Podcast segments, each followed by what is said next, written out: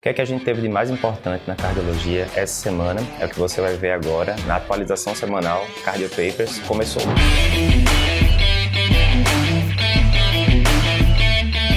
Olá, meu nome é Eduardo Lapa, sou editor-chefe do site Cardio Papers e aqui na atualização semanal a gente revisa o que é que rolou de mais importante no Cardio Papers, quer seja no site, nas redes sociais da gente, para você ficar por dentro. O tema mais interessante que a gente abordou essa semana foi endocardite infecciosa em usuários de drogas endovenosas. Isso foi um artigo de revisão que saiu no JEC que o Dr. Tiago Bignotto cobriu para vocês lá no site. Então, relembrando, por que, que usuários de drogas endovenosas têm uma chance maior de ter endocardite?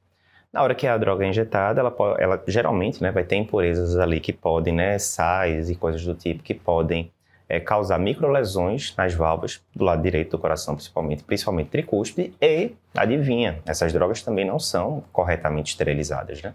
Então, elas podem carregar bactérias lá, principalmente Staphylococcus aureus, que podem se grudar lá a é, válvula tricúspide, causando assim uma endocardite classicamente de válvula tricúspide. Alguns pontos importantes. Esses pacientes costumam ser bem jovens, né, sem comorbidades, a endocardite do lado direito costuma ser menos grave do que a endocardite do lado esquerdo, mas não menos, né? A endocardite é uma das situações mais graves que a gente tem na cardiologia.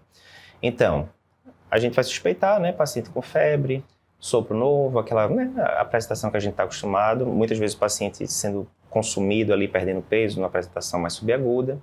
É, com hemoculturas, as coisas que a gente já está acostumado. Eco transtorácico, vê bem tricúspide, mas às vezes a gente tem que é, lançar a mão do transesofágico. PET não serve muito para prótese nativa, né, para válvula nativa, desculpa. É bom para casos de dúvida endocardite de prótese, né, que não é tão comum do lado direito do coração. Algumas peculiaridades nesses pacientes são o seguinte: primeiro, são pacientes de baixa aderência. Muitas vezes, né, a gente sabe que endocardite, muitas vezes o paciente tem que ficar ali semanas internado no hospital. Muitas vezes o paciente não topa isso, pede para sair de alta antes e isso compromete o tratamento a incidência, né, a, necessidade de cirurgia não é pequena, cerca de 50% dos casos, e aí a gente tem que ficar ligado que você deve evitar a todo custo colocar prótese nesse paciente. Prótese mecânica a gente não coloca no lado direito do coração pelo alto risco de trombose, mas mesmo prótese biológica, como esses pacientes têm uma taxa de recidiva do uso de drogas endovenosas bem alta, é, muitas vezes se você colocar uma prótese ali, que é um objeto né, exógeno, é, vai aumentar o risco de recorrência, né, de ter novas endocardites, de tricúspide no futuro. Outros pontos que a gente abordou essa semana, no podcast semana do Cardio Papers, a gente discutiu várias dúvidas de eletro dos nossos alunos, focando bem na seguinte dúvida: eletro normal descarta síndrome coronariana aguda? A gente já repetiu isso milhares de vezes. Não. Nem o eletro inicial normal descarta, nem mesmo os eletros seriados, vários eletros ali feitos ao longo de, de algumas horas de internação, completamente normais. Isso não descarta síndrome coronariana aguda. A gente discutiu esse assunto, mais parte VD e vários temas de eletro lá no podcast essa semana. Outro assunto interessante abordado por Dr. Rimo lá no site cardiopapers.com.br foi o seguinte: a relação dos inibidores da SGLT2, as glifosinas, com a pressão arterial. Então, vê só, isso aí foi até estudo que ele participou, uma subanálise do estudo de Clare, bem clássico, né, que o Dr. Rimo é um dos autores dessa subanálise, que é o seguinte: pacientes diabéticos no Declare que usaram é, a dapagliflozina tiveram menos eventos cardiovasculares, como por exemplo internação por insuficiência cardíaca. Show. Será que isso teria relação com pressão? A gente sabe que a gliflozina pode baixar um pouquinho a pressão. Será que essa diminuição de pressão é que colaborou para o paciente internar menos por IC? Será que essa pequena baixada de pressão pode ser complicada num paciente diabético que já tem uma pressão normal e aí a pressão poderia cair mais ainda, esse paciente ter efeitos colaterais.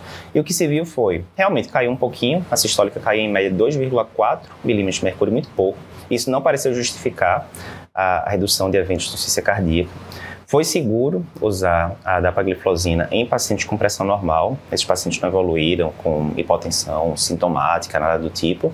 E Continua a eterna pergunta, por que, que as glifosinas diminuem a internação por insuficiência cardíaca? Não, passa, não parece ser o efeito diurético, isso aí já foi visto em outros trabalhos, não parece ser o efeito de diminuição de pressão, talvez alguma coisa ali do metabolismo cardíaco, ainda fica aí a dúvida para a gente responder no futuro. O desafio dessa semana, doutora Gabriela Haas trouxe para vocês um alerta bem interessante, né, com um tipo de arritmia ventricular, não vou entrar em grandes detalhes aqui, mas coisa bem do dia a dia e que a gente, que ela disseca lá para vocês no site os aspectos mais relevantes.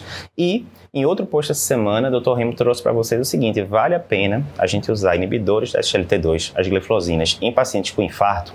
Vê, a gente sabe que As glifosinas são boas para paciente com doença renal crônica, né, principalmente se tiver grado de proteinúria, para pacientes com ciência cardíaca, quer seja fração de rejeição reduzida ou preservada, e para pacientes diabéticos. Ok, mas e paciente que infartou e não tem obrigatoriamente um desses fatores? Será que vale a pena a gente usar? A gente não tem essa resposta ainda, mas tem dois trials é, que estão rolando que a gente deve ter resultado ano que vem, que são o DAPA-EMAI e o IMPACT-EMAI, né, com DAPA e empagliflozina. Vamos esperar os resultados para a gente ver, vai que as glifosinas entrem aí na, no futuro na pressão padrão do paciente pós-infarto. Gostou desse conteúdo? Está vendo aqui no YouTube? Não esquece de curtir o vídeo, comenta pra gente também o que gostou mais dessa atualização. Se está escutando pelo podcast, compartilha esse episódio com seus amigos. Até a próxima semana.